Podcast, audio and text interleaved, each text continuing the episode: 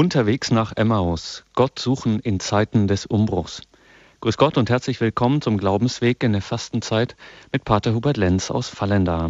Mein Name ist Gregor Dornis. Ich freue mich, dass Sie bei unserem Glaubensweg wieder eingeschaltet haben. Wie immer an den Freitagen der Fastenzeit sind wir eingeladen, mit Pater Hubert Lenz diesen Weg zu gehen. Einen Weg erwachsenen Glaubens, den die gleichnamige Projektstelle in Fallenda entwickelt hat und der Erwachsene einlädt, über sieben Wochen mit sieben Themen den Glauben zu vertiefen, zu erneuern, wirklich aufzufrischen, sozusagen etwas abzutauchen und der eigenen Suche nach Gott Raum zu geben, um ihm zu begegnen. Tja, und dann auf sein Ja zu mir auch tiefer antworten zu können, von Herzen Ja. Diesen Weg unterwegs nach Emmaus geht Pater Hubert Lenz mit uns. Ihn haben wir in Fallenda bei der Projektstelle Wege Erwachsenenglaubens angerufen und nun telefonisch zugeschaltet. Grüße Gott und guten Abend, Pater Lenz. Ja, grüß Gott und guten Abend auch meinerseits, Herr Dornis. Pater Lenz, danke, dass Sie uns auch heute wieder diese Auszeit schenken und auf diesen Weg einladen. Dieser Weg über die sieben Wochen der Fastenzeit geht ja an den Sonntagsevangelien in dieser Zeit entlang und das heißt für heute sechste Station. Das Evangelium des sechsten Sonntags, des Palmsonntags in diesem Jahr, Matthäus 26. Dort finden Sie das, liebe Hörerinnen und Hörer, Matthäus Evangelium Kapitel 26.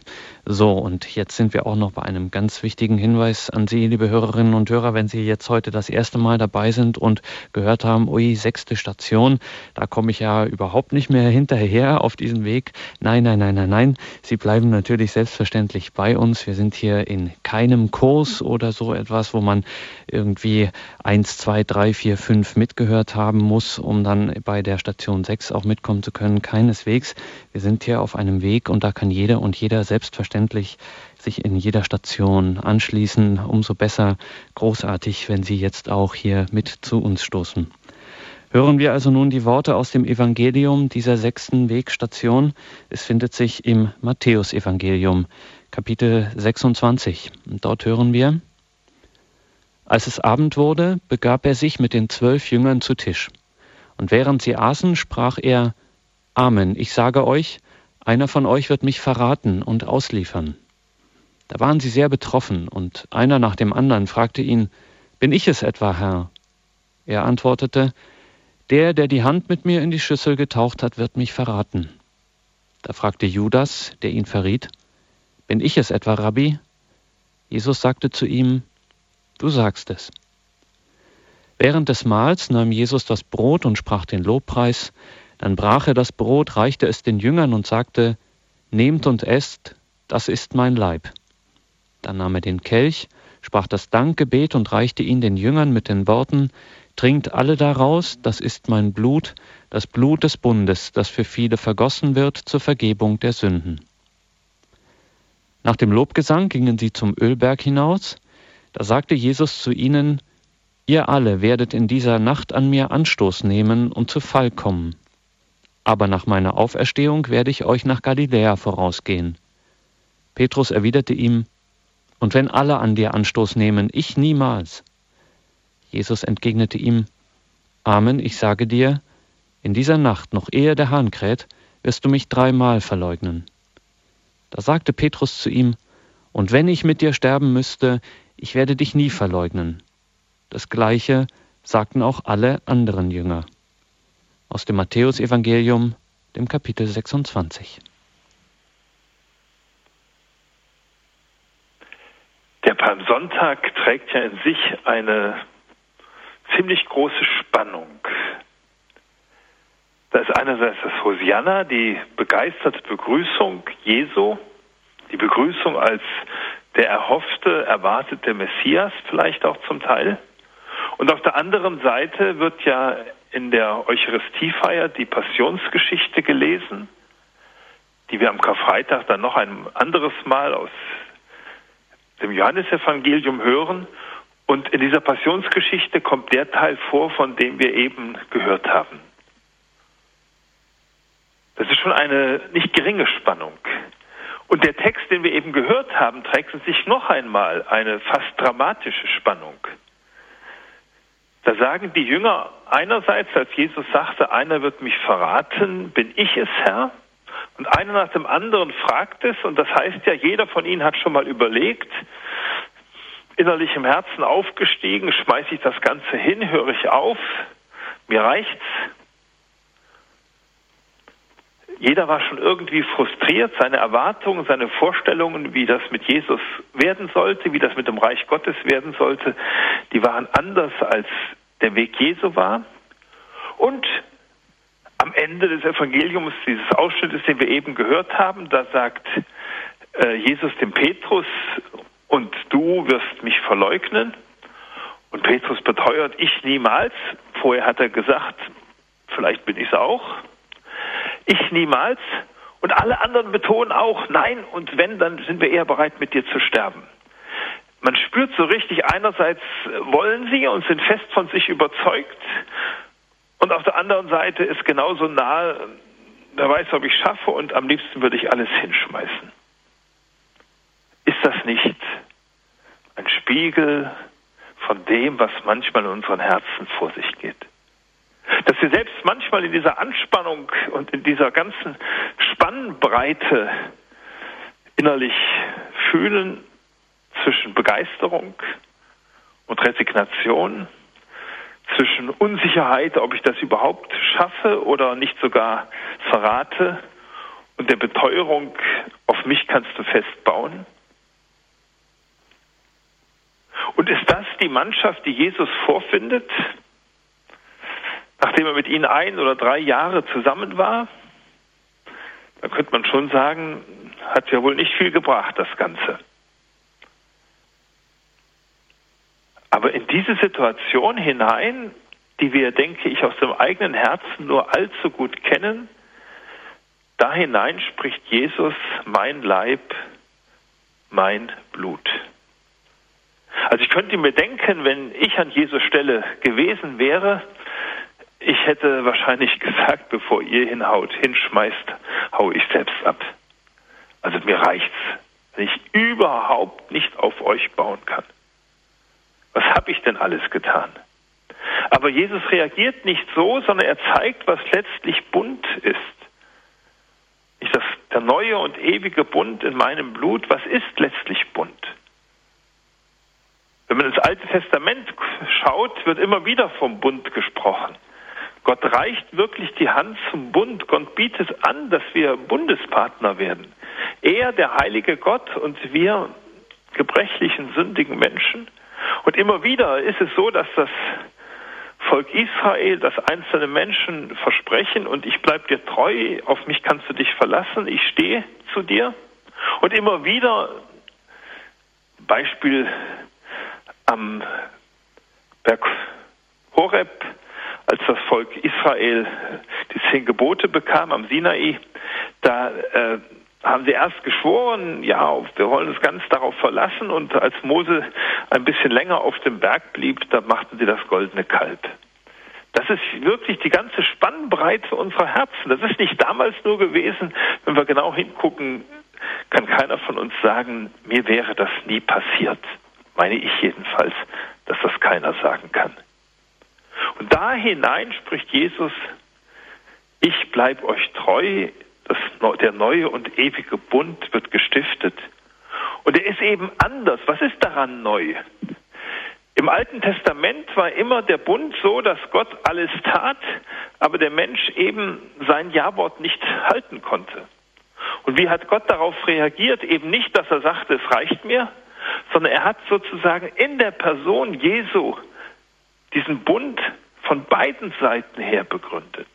Jesus ist ja einerseits von der Seite Gottes her die Zusage, ihr könnt euch auf mich total verlassen. Ich bleibe euch wirklich treu. Ich sage Ja zu euch, auch wo ihr selbst versagt. Und er ist von der Seite des Menschen her, der ja irgendwo sagen soll, du, ich lass mich darauf ein, ich will dir auch treu sein, ich sage auch Ja zu dir. Da ist Jesus von der Seite des Menschen her. Er ist ja ganz Gott und ganz Mensch ist er der erste und einzige Mensch, der wirklich dieses Ja-Wort zu Gott spricht. Wenn Maria es spricht, dann spricht sie es eigentlich mit Jesus. und aus der Kraft Jesu heraus, aber nicht aus eigener Kraft. Also in Jesus schließt Gott diesen Bund sowohl von Seiten Gottes wie von Seiten des Menschen. Das Ja Gottes zum Menschen, das Ja des Menschen zu Gott. Und was ist unsere Aufgabe von uns als Menschen? Ich sage Ja zu diesem Bund. Ich trete ihm sozusagen bei, aber nicht im Sinne, ich muss das selber halten, sondern ich muss mich eigentlich nur an dir, Jesus, festhalten, an dir, Jesus, festmachen, in dir verankern. Ich muss es nicht mehr mit eigener Kraft sagen, ja, ich, ich kriege das jetzt hin, mein Ja-Wort. Das kriegen wir nicht hin. Das hat nie jemand geschafft. Sondern ich lasse mich drauf ein und hänge mich bei dir mit dran. Ich bin sozusagen bereit, ja, bei dir auf dem Schoß mein Ja-Wort zu sprechen und mich von dir mittragen zu lassen, wie man vielleicht als kleines Kind auf dem Schoß der Eltern mitgebetet hat.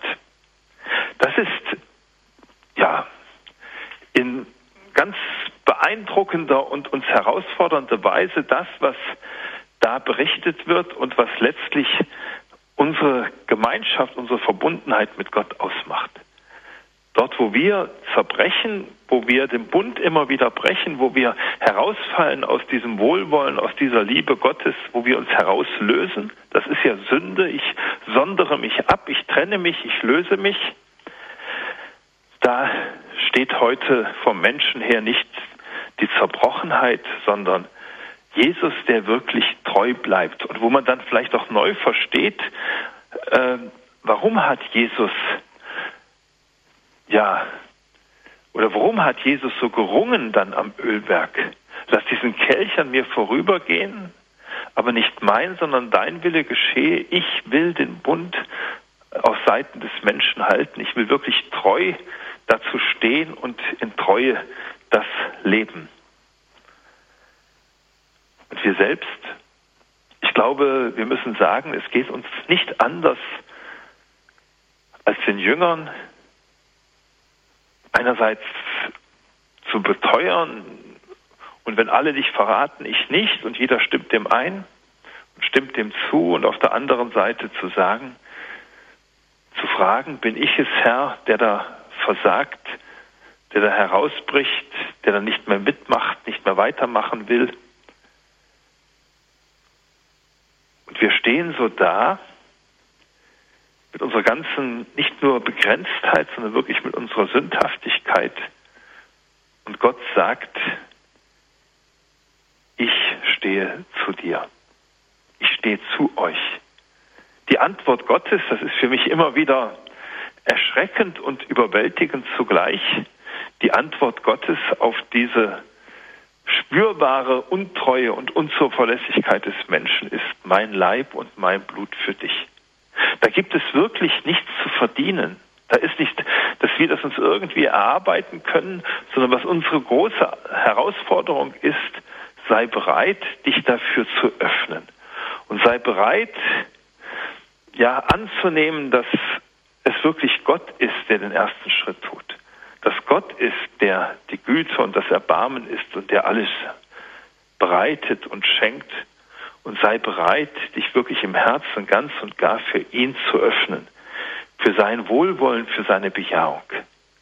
Ich denke, das ist es, was letztlich für uns wichtig ist, zu wissen, zwei Seelen wohnen ach in meiner Brust, wie es an anderer Stelle mal formuliert wird von Goethe in seinem Faust, es ist beides da in mir. Die Begeisterung, die Bereitschaft, auch der Wille, der gute Wille und auf der anderen Seite meine Grenze, ja, mein Versagen, meine Angst, mein Misstrauen, wie ich es auch immer umschreiben will, meine Sünde.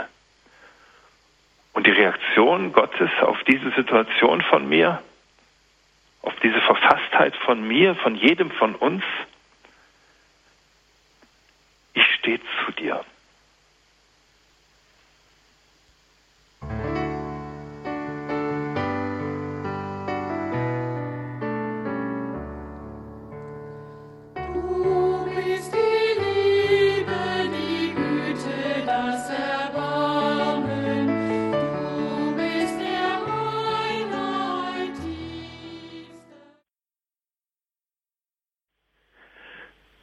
Ja, trotz allem haben wir diese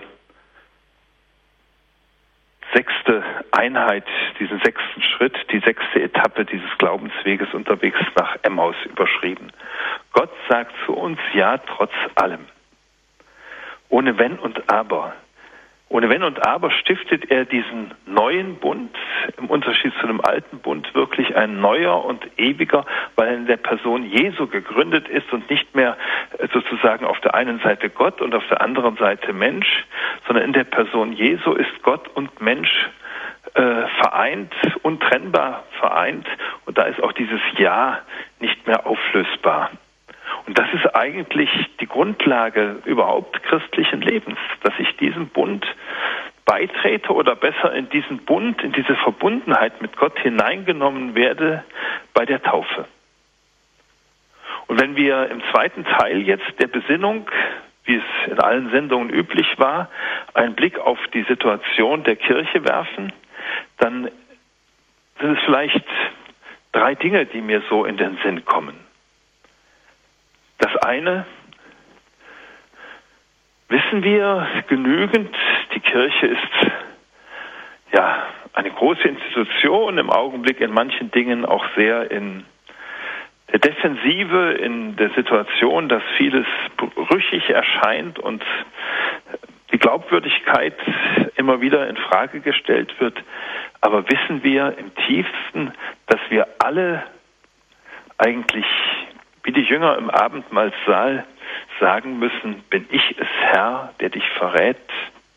Könnte das nicht auch mir passieren? Sind wir nicht alles sozusagen Wackelkandidaten?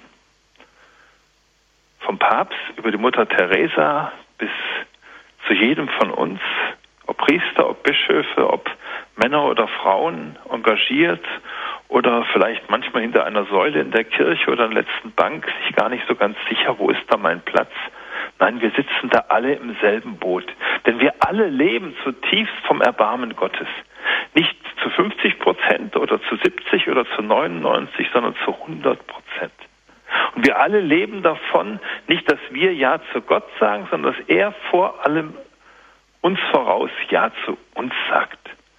Er macht den ersten Schritt. Nicht das Wort Gottesdienst ist eigentlich, bevor ich sage, ich diene Gott, dass Gott mir dient. Und zwar nicht, dass er das macht, was ich gerne hätte, sondern das, was mir im tiefsten gut tut, dass er ohne Wenn und Aber Ja zu mir sagt und ein Herz auch für meine Armut und für meine Gebrochenheit hat. Ich habe mir manchmal schon so überlegt, was wäre, oder wie war das eigentlich damals und was wäre heute? Also wie war das damals, wenn Petrus das so erzählt hat, wenn er durch die Gegend zog und predigte? Und wenn er den Leuten erzählt hat, hört mal her, für Donnerstagabend, da habe ich den Mund mal wieder ziemlich voll genommen und zwei Stunden später Angst, Angst, Angst, da war schon eine Frau, eine Magd am Feuer, für mich eine Bedrohung, dass ich äh, schnell ihn verleugnete. Ich kenne ihn nicht. Und was ist, wenn alle anderen Jünger sagen, hört mal her, es wird ja aufgeschrieben worden, sonst wüssten wir es ja nicht, hört mal, hört mal her, ich muss mal ganz ehrlich sagen, als Jesus sagte, einer wird mich verraten und äh, als vom Judas da eben die Rede war, einer nach dem anderen von uns hat gefragt, bin ich es. Jeder von uns hat mit der Möglichkeit gerechnet. Das heißt, jeder von uns muss eigentlich ehrlich sagen, ich habe da schon mal aufhören wollen und alles hinwerfen wollen und mich lösen wollen und äh, mich wieder abwenden wollen. Das ist die Situation, die Petrus und die anderen Jünger den Menschen geschildert haben. Und ich glaube, das ist für die Menschen vielleicht in vieler Hinsicht hilfreich gewesen, dass sie nicht den Eindruck hatten, das sind so Übermenschen, sondern das sind welche wie wir, denn jeder kennt von sich selbst das Kämpfen und Dringen und wo dann deutlich wird, das Wichtigste, nämlich die Ehrlichkeit des Bekenntnisses, die, ja, die Kraft zum Vertrauen, die kommt nicht aus menschlichem, sondern die kommt von Gott. Ich glaube, das ist ja das, was im tiefsten Kirche ausmacht, dass sie nicht auf sich selber baut, sondern dass sie auf Gott gebaut ist. auf uns Menschen gebaut, wäre es wirklich auf Sand gebaut. Das ist für mich etwas, was, wenn ich mir denke, so, wenn Petrus das gepredigt hat und die anderen auch erzählt haben, wenn sie so durch die Gegend reisten, äh, das wäre das, was meines Erachtens heute unserer Kirche fehlt, dass wir uns erfahren als Gemeinschaft der Sünder, die in ein und demselben Boot sitzt. Das ist das Erste. Das Zweite ist, wenn man sich dieses genau anschaut, dann ist es eigentlich ja so, dass dieser Bund begründet wird, dass ich ihm hineingenommen werde in diese Verbundenheit zwischen Gott und Mensch in der Taufe. In der Taufe sage ich mein, ich sage es ja nicht, meist, die meisten von uns werden als Kinder getauft, aber in der Taufe werden wir hineingenommen in diese Verbundenheit und haben Anteil an diesem Ja, das in der Person Jesu gegründet ist. Und deshalb wird in der Osternacht, und der Palmsonntag ist ja der letzte Sonntag vor der Osternacht, deshalb wird in der Osternacht ja die Gemeinde eingeladen, ihr Taufbekenntnis zu bekräftigen, ihr Taufversprechen zu erneuern. Ein ganz bewusstes Ja zu dem zu sagen, woraus wir leben. Das ist die Quelle. Und ich glaube, dass es wichtig ist, und unterwegs nach Emmaus war ja auch so ein Stück Weggeleit, äh, will Weggeleit dazu sein, dass man sich immer wieder innerlich auf seine Quellen zurückbesinnt. Und dass man innerlich ganz bewusst und nicht nur innerlich, sondern auch äußerlich ein bewusstes Ja-Wort zu dem spricht, woraus wir leben.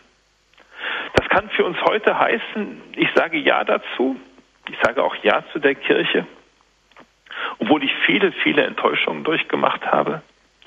Enttäuschung nicht nur mit anderen, wo ich vielleicht verletzt wurde, wo ich zutiefst enttäuscht bin von Mitarbeitern der Kirche, von Gläubigen, sondern ich sage auch Ja, wo ich über mich selbst erschrocken und enttäuscht bin. Ich denke, das ist eine ganz wichtige Erfahrung von Kirche, dass wir über uns selbst, über andere so enttäuscht sind, dass wir merken müssen, dass wir merken müssen, das ist nicht etwas, was wir machen können, sondern was nur Gott bewirken kann. Darin liegt eigentlich eine große Erleichterung. Denn wenn wir ehrlich sind, wir schaffen es nicht mit eigener Kraft. Aber ich denke, jeder von uns ist eigentlich gerufen zu sagen, ja, ich als Mann, als Frau, als Priester, als Bischof, ich persönlich, ich möchte mich darauf einlassen und möchte mich dazu bekennen, ich brauche das. Ich denke da an so Selbsthilfegruppen, die ja im Ursprung aus christlicher Inspiration sind, wie zum Beispiel die anonymen Alkoholiker. Wenn die ihr Treffen beginnen, dann ist da immer eine Art Vorstellrunde, wo jede oder jeder sagt, ich bin heiße sowieso, ich heiße die Heike, ich bin der Klaus und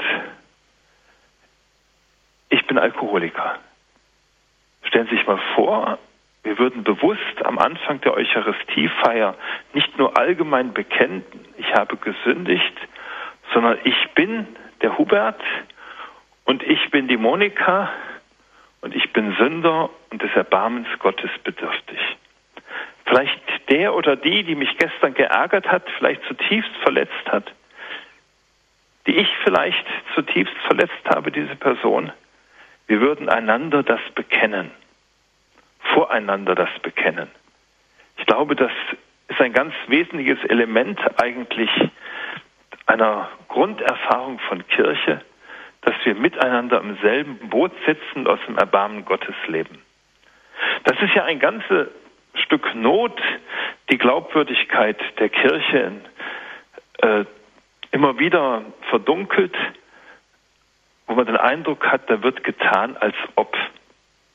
Und da wird vertuscht und überspielt, statt zu sagen, ja, auch ich kann nicht für mich bürgen.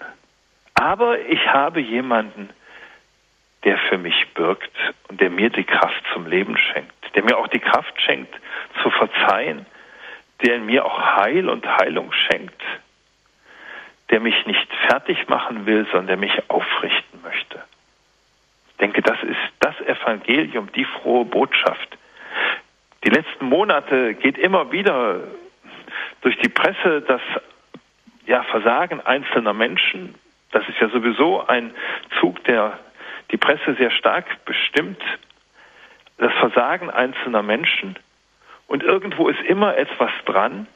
Und ich glaube, so zu tun, als hätten wir weiße Weste, macht uns im letzten innerlich kaputt. Es ist eine wahnsinnige Anstrengung, so zu tun zu müssen, als ob.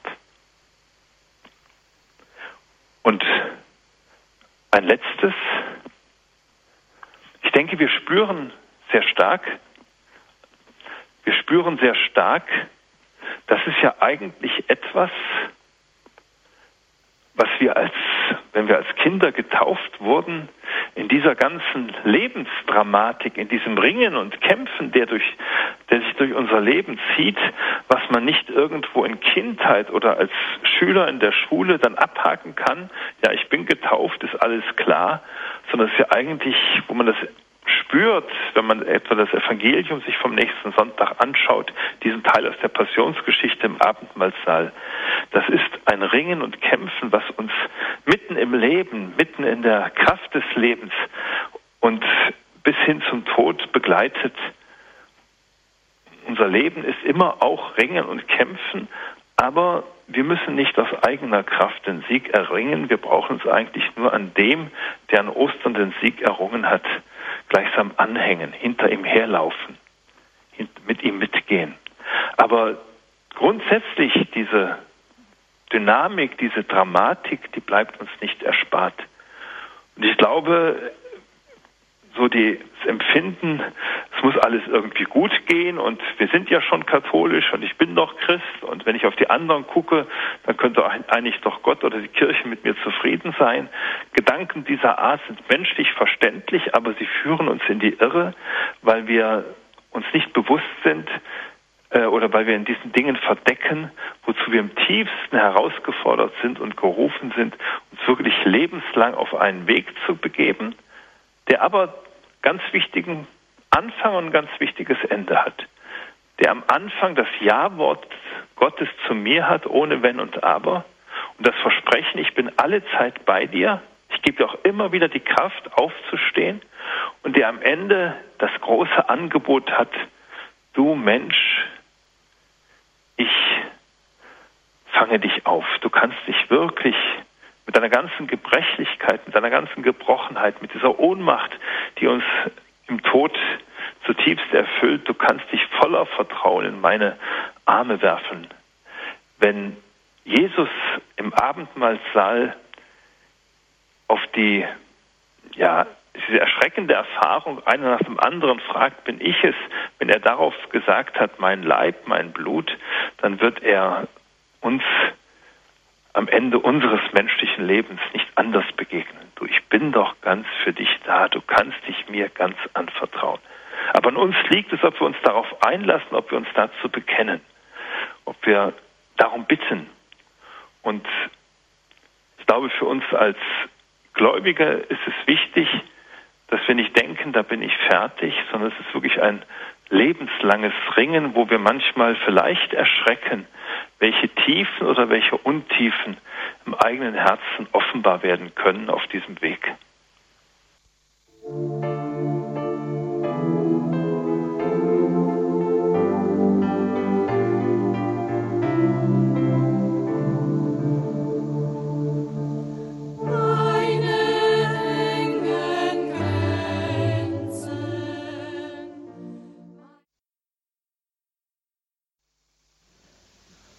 Unterwegs nach Emmaus, der Glaubensweg in der Fastenzeit mit Pater Hubert Lenz aus Fallenda, jeden Freitag an dieser Stelle in der Credo-Sendung bei Radio Horeb.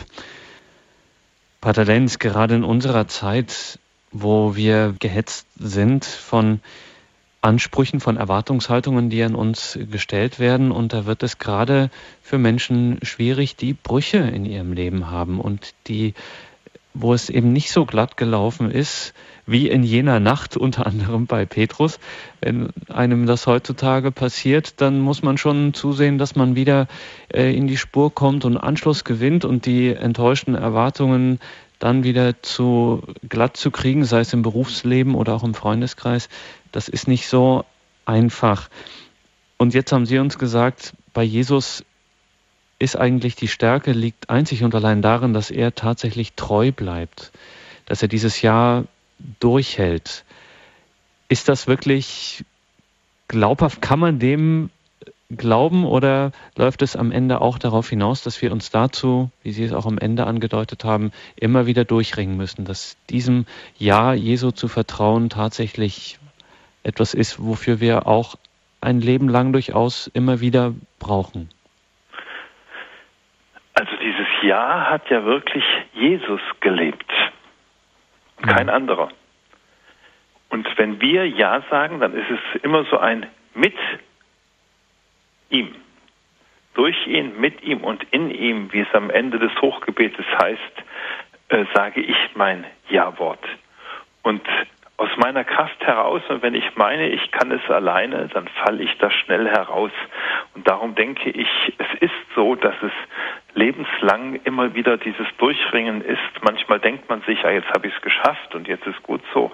Und ein, zwei Tage später, manchmal auch nur ein paar Minuten später, spürt man wieder, wie groß die eigene Begrenztheit und Gebrochenheit ist.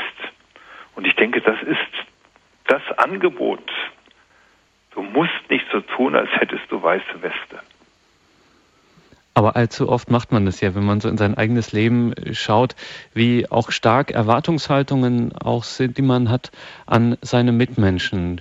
Und insbesondere an diejenigen, mit denen man auch persönlich eng äh, verbunden ist, vielleicht auch die, wo sie Freundschaften sind. Und dann könnte dieser Blick darauf durchaus ein wenig heilend sein und helfend sein, dass man an der Stelle äh, sich zumindest auch um eine größere Treue gegenüber diesen Mitmenschen bemüht und vor allen Dingen, wie Sie es so schön formuliert haben, auch ein bisschen das Erschrecken vor sich selber lernt.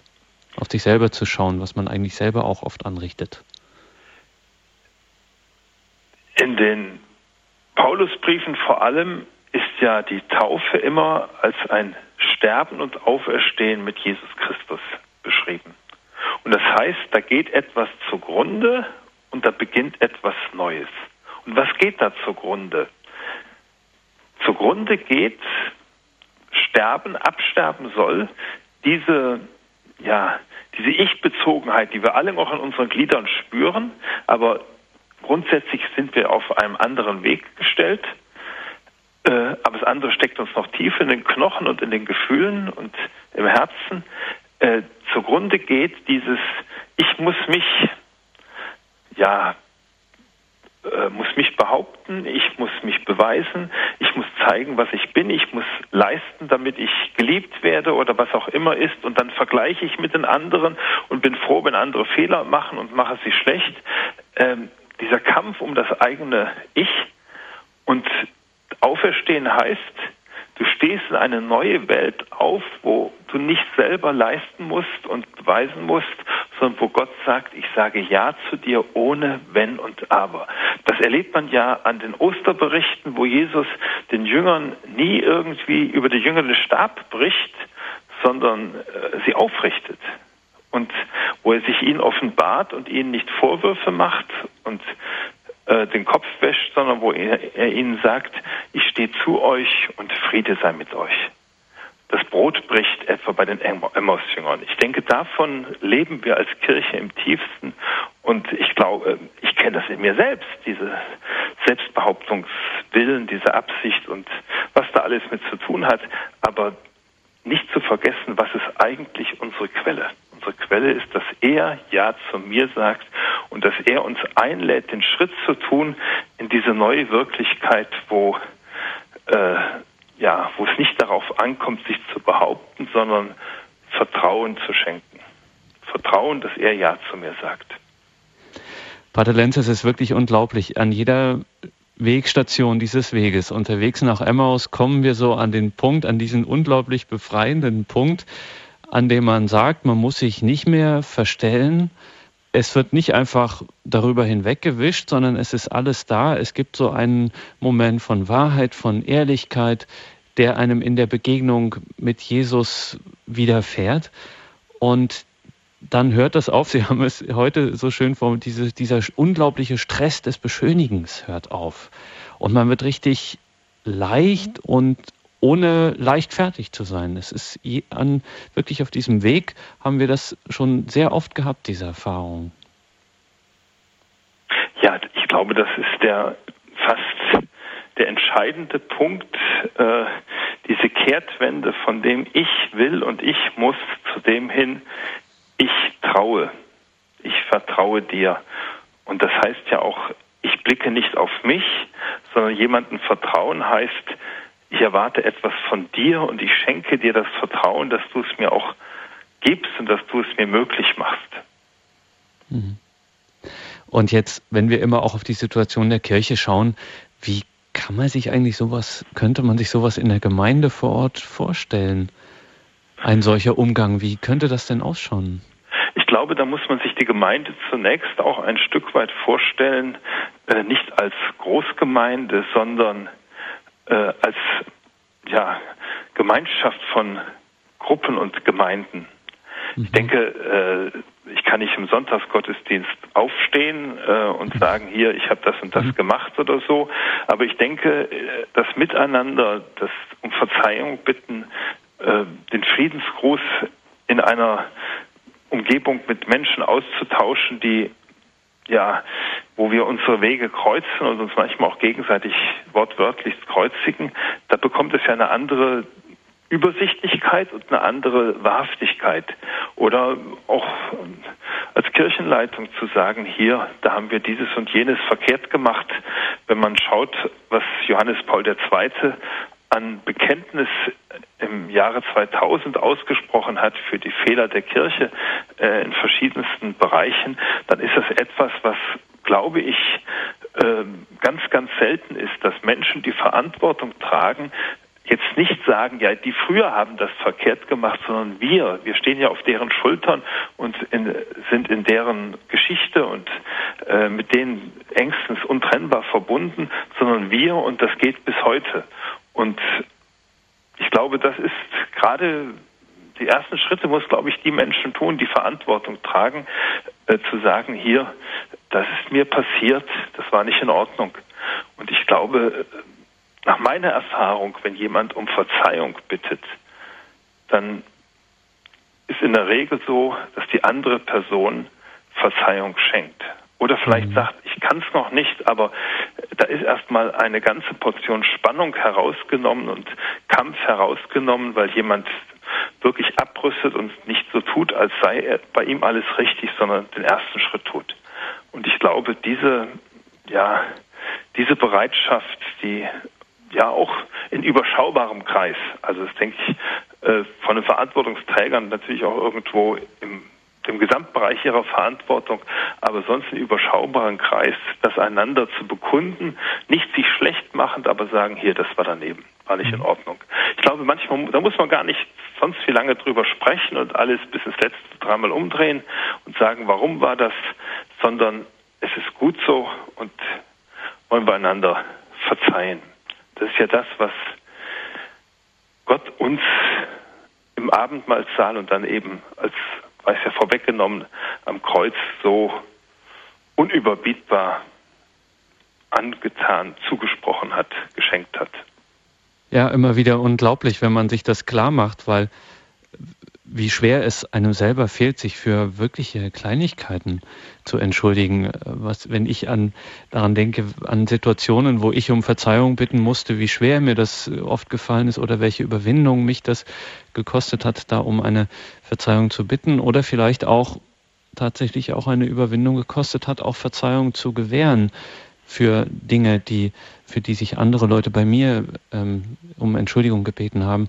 Und wenn man sich das ins Verhältnis setzt zu dem, was Jesus da auf sich nimmt, da steht man wirklich sprachlos und staunend und äh, fassungslos davor.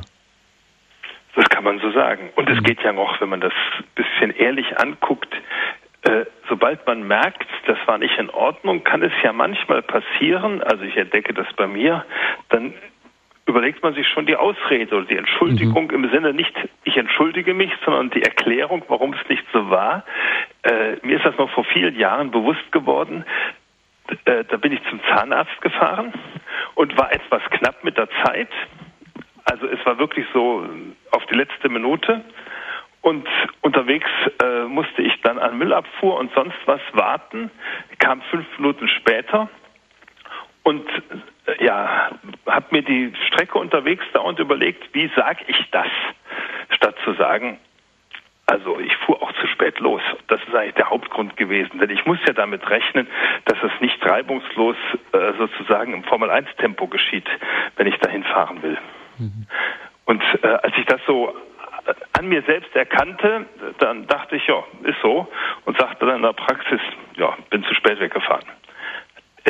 Fällt zunächst mal schwer, ist aber, glaube ich, eine wesentliche Hilfe. Und macht einem selbst dann erstaunlicherweise das Leben auch leichter oder macht es einem selber, man fühlt ja selber, dass es einem dabei besser geht. In Wirklichkeit geht es, also es ist ja so ein Aufatmen, weil der Druck, ich müsste so tun, als ob, weil dieser Druck wegfällt. Aber es ist trotzdem eine Überwindung, weil es ja ein Stück den Mut beinhaltet, sich verletzbar zu machen, sich angreifbar zu machen. Denn ein anderer kann dann schnell sagen, das ist immer unsere Angst, wenn du das hier zugibst, dann stimmt es ja, was ich dir unterstelle. Und äh, da, dafür liefern wir ein Einfallstor. Und die andere Gefahr ist, dass wir ein Rieseneinfallstor liefern, dass wir selbst sagen, ja, ich bin ja sowieso nichts wert, ich kann nichts und was bin ich noch. Aber das ist ja auch einfach äh, beides ein Stück nicht auf Gottes Liebe setzen und vertrauen.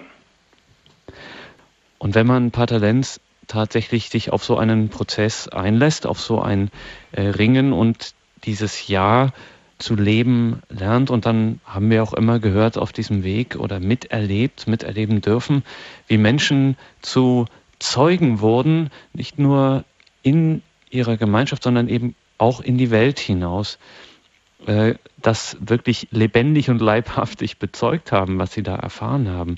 Und das ist ja gerade in unserer Zeit, vorhin habe ich es kurz angedeutet, ja schon ziemlich heftig, wie es zugeht, wie man sich ständig beweisen muss, wie man seine Lebensläufe schönen muss und wie das alle zwei Wochen ein möglichst ein neues Bewerbungsfoto haben muss und wo es auch auf den äh, beruflichen Ebenen sowieso oftmals mit äh, starken Erwartungshaltungen und Konkurrenzkämpfen zu tun hat.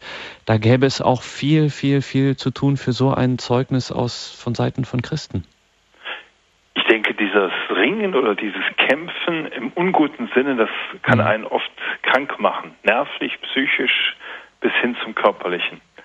Also krank machen, weil wir merken, äh, ich laufe eigentlich dauernd hinter etwas her, was ich sowieso nicht schaffe. Und ich habe eigentlich die falsche Richtung eingeschlagen, weil ich immer das Empfinden habe, ich muss das hinkriegen. Äh, ich persönlich denke deshalb, dass ja unser Evangelium hochaktuell ist. Wir leben heute in einer Atmosphäre, die sehr, sehr stark davon bestimmt, als bestimmt wird, äh, hast du was, dann bist du was, leistest du was, dann bist du was, kannst du das, dann bist du was. Und die wenig Raum gibt für Menschen, die ja an Grenzen kommen, die nicht weiter können und wo wir auch in der Kirche uns fragen müssen, Sie haben ganz am Anfang angesprochen, äh, was ist mit gebrochenen Lebensläufen? Mhm. Haben solche Menschen in der Art, wie wir als Kirche mit ihnen umgehen, auch ehrlich mit ihnen umgehen, haben sie das Empfinden, dass sie Raum bekommen, wirklich ihr Versagen aufzuarbeiten, aber dass sie wissen, ich stehe in der Liebe und in der Bejahung Gottes und ich werde nicht fallen gelassen, sondern ich bin wer und ich muss jetzt nicht in einer falschen Weise in Sack und Asche gehen. Es ist, mhm. glaube ich, wichtig, dass man für sich selbst spürt, da habe ich jetzt Bockmist gebaut, das war nicht in Ordnung, ich habe gesündigt, aber dass ich auch dann weiß, und es gibt diesen Neuanfang und es ist, es ist auch gut. Dann äh, käme man auch in eine Kirche oder in einen in kirchliche Räume eben, wo das gelernt ist oder wo das erfahren ist, wo das in der Gottesbeziehung auch erfahren ist, dass eben, tja, selbst Petrus war derjenige, der dreimal verleugnet hat. Kurz nachdem er gesagt hat, aber nein, und das hat er ja so gemeint. das würde ich nie machen. Das war ja, kam ja aus vollem Herzen. Äh, Ob es aus vollem Herzen kam, da bin ich mir nicht sicher. Auf okay. jeden Fall aus kräftigem Willen. Okay. Mhm. Äh, da bin ich mir nicht so ganz sicher, ob es aus vollem Herzen kam. Aber äh, behauptet hat er es und ich will das. Äh, es ist eine Frage, nicht? Wie weit äh, wird ja der Atem der Barmherzigkeit Gottes von uns verkündet, gelebt? Nicht im Sinne von etwas wegwischen und sagen, das war jetzt nicht so schlimm, aber ist die erste Botschaft etwa an Menschen, die ja ähm, ungeborenes Leben nicht zur Welt kommen ließen, mhm. äh, ist die erste Botschaft an Sie, ihr habt getötet, das ahnen die meistens selbst, oder ist die erste Botschaft, ihr könnt mit diesem, was ihr da getan habt und was alles andere als gut ist, aber ihr könnt auch damit leben. Es gibt Versöhnung und es gibt Neuanfang. Das muss euch jetzt nicht lebenslang praktisch bis zum tiefsten niederdrücken. Haben wir äh, wenn wir als Kirche deutlich gegen Abtreibung Stellung nehmen, und dagegen, dafür bin ich auch, äh, dass wir das tun, haben wir zugleich Perspektiven für Menschen, die sich da hinein verstrickt haben, auf welche Weise auch immer, selbstbewusst oder aus Angst oder was auch immer war. Äh, und haben wir diese Botschaft für diesen Menschen. Und das gilt für viele, viele andere Bereiche, haben wir die Botschaft, Kirche ist ein Haus des Erbarmens. Für mich ich hatte es eine letzten Sendung schon mal gesagt, ist es eine ja, nachdenklich machende Tatsache, dass Johannes Paul II. als erste Enzyklika über das Erbarmen Gottes sprach. Und ich glaube, das ist wirklich wie so eine Frischluftzufuhr äh, für unsere Seele. Und es, die Erfahrung lehrt ja, dass wer tatsächlich einmal so etwas, dieses Erbarmen an sich selbst erfahren hat, wenn er sich für einen Moment auf die Botschaft eingelassen hat und dann erleben durfte, was dieses Erbarmen in ihm ausrichtet und ihn verwandelt, dann ist nichts mehr so wie vorher. Und diese Erfahrung ist unvergesslich. Die Erfahrung kann unvergesslich sein, aber sie muss trotzdem lebendig gehalten werden. Mhm. Also ich glaube, das äh, kann einen Menschen tief berühren, dass ihm neu Gottes Ja-Wort zugesprochen wird, ähm, und trotzdem kann es irgendwo in den Alltag übergehen. Ich habe vor vielen Jahren mal eine ziemlich große Operation gehabt. Ich sehe jeden Morgen, wenn ich dusche und jeden Abend, wenn ich mich ausziehe, um ins Bett zu gehen, dann sehe ich eine Narbe von 48 Zentimetern. Äh, und wenn ich ein bisschen viel gegessen habe, ist sie noch ein Zentimeter größer. Links, von links bis rechts über meinen Bauch. Mhm. Äh, Ganz am Anfang habe ich gedacht, diese Narbe, die wird dich jeden Tag, mindestens morgens beim Duschen, daran erinnern, dass du lebst und weiterlebst. Und so war es damals, äh, ist ein Geschenk. Das habe ich so empfunden. Äh, es ist heute über 25 Jahre her. Und nicht immer, wenn ich die Narbe sehe, denke ich noch daran, was sie mir eigentlich bedeutet. Da muss ich mich immer wieder daran erinnern und äh, muss ich mir immer wieder neu bewusst machen, es ist ein Geschenk. Also ich denke, da ist unsere menschliche Trägheit und unsere menschliche Vergesslichkeit und sich dran gewöhnen und in den Alltag übergehen, das ist schon groß. Darum sagte ich vorhin ja, dass es für uns als Kirche wichtig ist, das hat man nicht irgendwo einmal gelernt, sondern ein lebenslanger Prozess und ich habe das vielleicht nicht deutlich genug herausgestellt, was ich da meinte. Äh, dieser lebenslange Prozess, in dem ich immer wieder auch Etappen brauche, wo ich ja, Unterstützung suche, wo ich mir Auszeiten nehme, um das zu intensivieren, zu fördern, auch diese Erinnerung zu fördern, was mir da von Gott geschenkt wurde, damit da nicht sozusagen der graue Alltag drüber geht und man denkt nicht mehr dran. Und es prägt dann auch einen nicht mehr. Und dann auch die Momente zu erleben, wo wieder etwas Neues passiert mit diesem Gott, so wie es ja auch in einer Beziehung ist man ist am Anfang äh, sehr verliebt und dann schleicht sich dieser sprichwörtliche Alltag ein und kaum nimmt man sich gemeinsam etwas vor und arbeitet auch an der Lebendigkeit der Beziehung, ist man auf einmal, sind, so wird es von vielen Menschen berichtet, erlebt man auf einmal ganz neue Dinge und hat, macht ganz neue, spannende, große Erfahrungen. Das gilt, denke viele Lebensbereiche. Ich, äh, Sie sprechen äh, von der Partnerschaft, von dem mhm. Verliebtsein. Ich denke, äh, das kann man ganz deutlich etwa an einer Person wie des Petrus ablesen.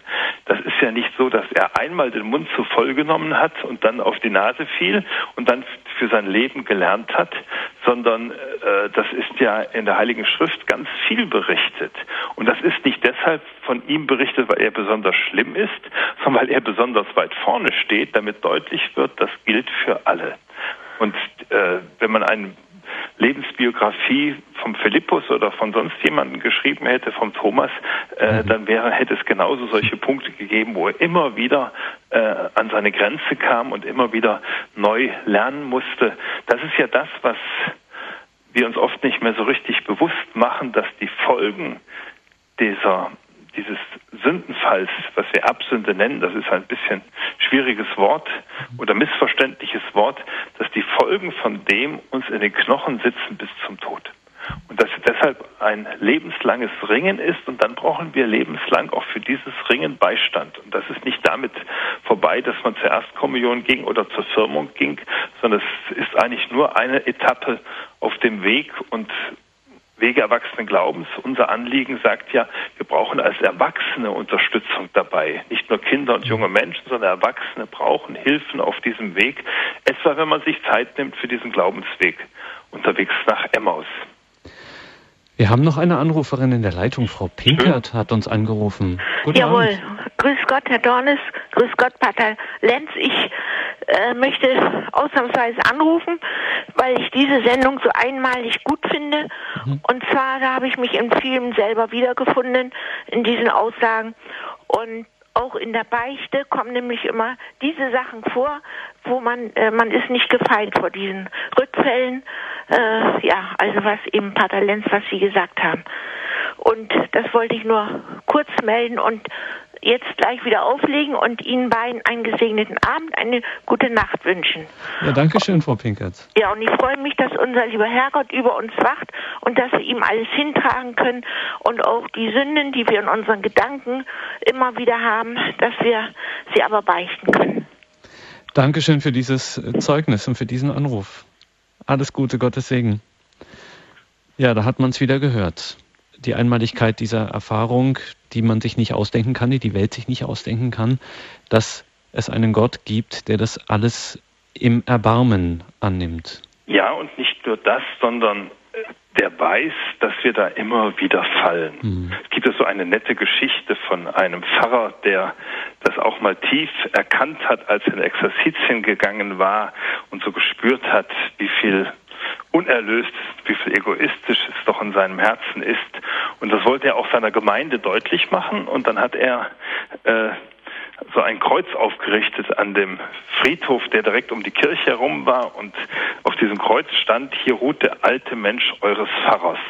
Mhm. Und die Leute haben das gesehen und waren ganz beeindruckt. Er wollte wirklich, ja, so deutlich machen, ich fange jetzt neu an so wie ein Kind mal bei mir äh, oder zu mir vor der Erstkommunion sagte, und das war damals ernst gemeint und das fand ich toll, ab morgen werde ich ein neues Leben führen. Also ab morgen, wenn ich zur Erstkommunion gehe. Aber das Kind hat dann auch wieder ringen und kämpfen müssen. Aber bei dem Pfarrer war das noch mehr der Fall. Eine Woche später stand an dem Kreuz auf Latein Resurrexit tertia die auf Deutsch am dritten Tage wieder auferstanden. Also der alte Mensch, den er da begraben wurde, der hat sich dann bald wieder gemeldet. Und ich denke, das drückt ja aus, kann man drüber lachen und schmunzeln, äh, so eine Grunderfahrung von uns Menschen. Wir sind da wirklich alle begrenzt, gebrochen und trotzdem liebenswert und wenn wir zu unseren Schwächen stehen, menschlich oft auch eine ganze Portion liebenswerte, wenn wir uns dabei nicht noch schlecht machen, sondern mhm. wissen, mit meinen Grenzen habe ich jemanden, der mich ganz und gar bejaht. Frau Kaufmann ist noch bei uns. Guten Abend, grüß Gott. Schönen guten Abend. Frau Kaufmann, Sie sind in der Sendung. Nein, Sie hören Sie offensichtlich. Die Priester, die sich vergangen haben mit Missbrauchsopfern. wie, wie kann man die wieder irgendwie integrieren? Wie kann man ihr Ansehen wieder aufwerten? Welche Form von Buße könnten sie verrichten, dass die Gemeinde sie wieder akzeptieren könnte? Also ich habe das Gefühl, die sind so, so irritiert, die sind sich vielleicht nur am Verstecken und ich denke, die sind auch irgendwie selbstmordgefährdet. Also ich mache mir da ziemliche Gedanken, welche Form von Buße die, die Kirche oder die Gemeinde akzeptieren würde, dass man sagen würde, gut, das äh, lassen wir gelten und damit sind sie wieder ja. aufgenommen. Danke, Frau Kaufmann. Ist eine sehr, äh, sehr schwierige Frage. Sie haben etwas angesprochen, wo äh, ich denke, wir als Kirche überhaupt aus einem Dornröschenschlaf aufgewacht sind. Äh, denn es ist ja nicht nur das Thema Missbrauch, das so gravierend das ist, sondern es sind auch andere Dinge, wo Glaubwürdigkeit und wo ja das christliche Zeugnis zutiefst zerstört oder verletzt wurde. Aber umgekehrt, wo gibt es Wege, wie ich da wieder äh, ja, aufatmen und leben kann. Ich denke, das kann man nicht pauschal antworten. Da kann man nie sagen, das wird so und so geregelt, sondern ich denke, das muss sich individuell mit den Einzelnen klären und es muss in einer gewissen Offenheit sein, dass es nicht vertuscht wird, aber es muss auch in einer ja, liebevollen Diskretion sein, dass nicht etwas äh, dauernd wie ein Makel mit sich herumgetragen wird.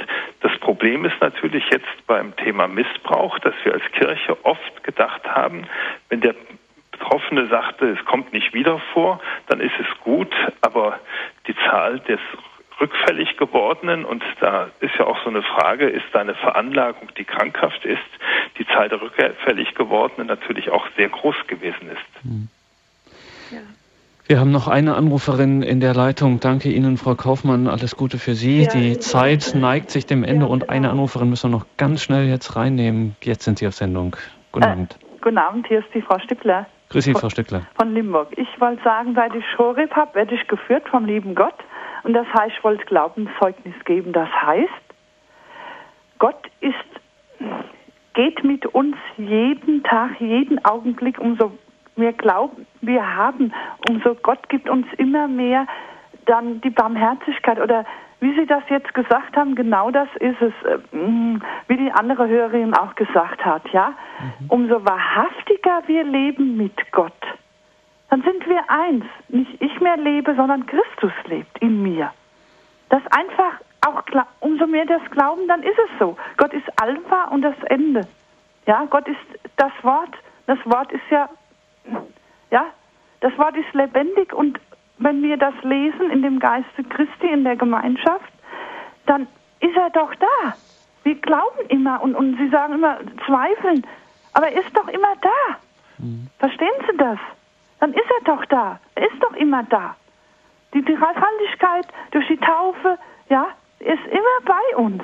Darf ich noch einen Satz dazu sagen, bevor die Sendung zu Ende geht? Unbedingt, Vater Lenz. Äh, äh, das sind zwei verschiedene Dinge.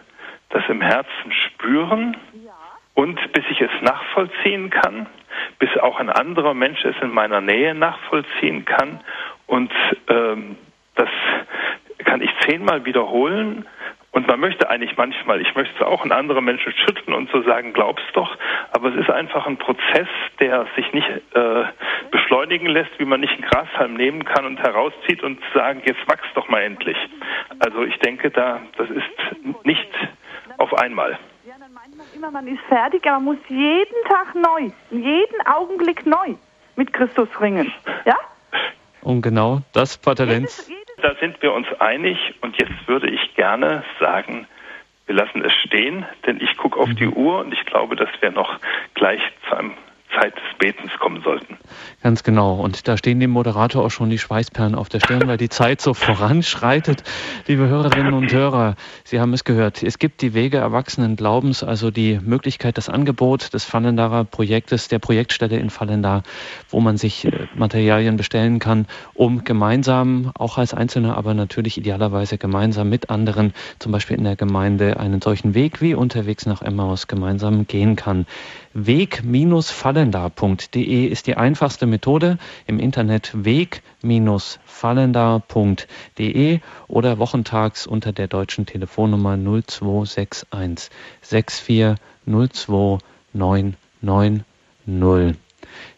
Danke Ihnen, Pater Lenz, ob Sie jetzt für uns beten, mit uns und für uns. Ja, und bevor ich das tue, der Abschluss ist dann am Freitag nach Ostern. Jetzt am kommenden Freitag ist ja Karfreitag. Wollen wir beten?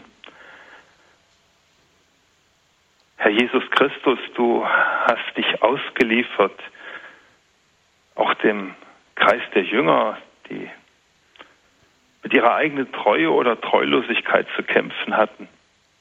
Du wurdest verraten, du wurdest verleugnet und keiner von uns kann sagen, mir wäre das nicht passiert. Wir bitten dich, lass ganz tief in unseren Herzen wir zu dieser Wahrheit vorstoßen, der Wahrheit, die wir sind und der Wahrheit deines Erbarmens und deiner Liebe. Und dazu segne uns und alle, die jetzt vielleicht mit dem, was angesprochen wurde, schwer zu kämpfen haben, wo etwas aufgebrochen ist, dazu segnet der allmächtige und barmherzige Gott, der Vater und der Sohn und der Heilige Geist. Amen.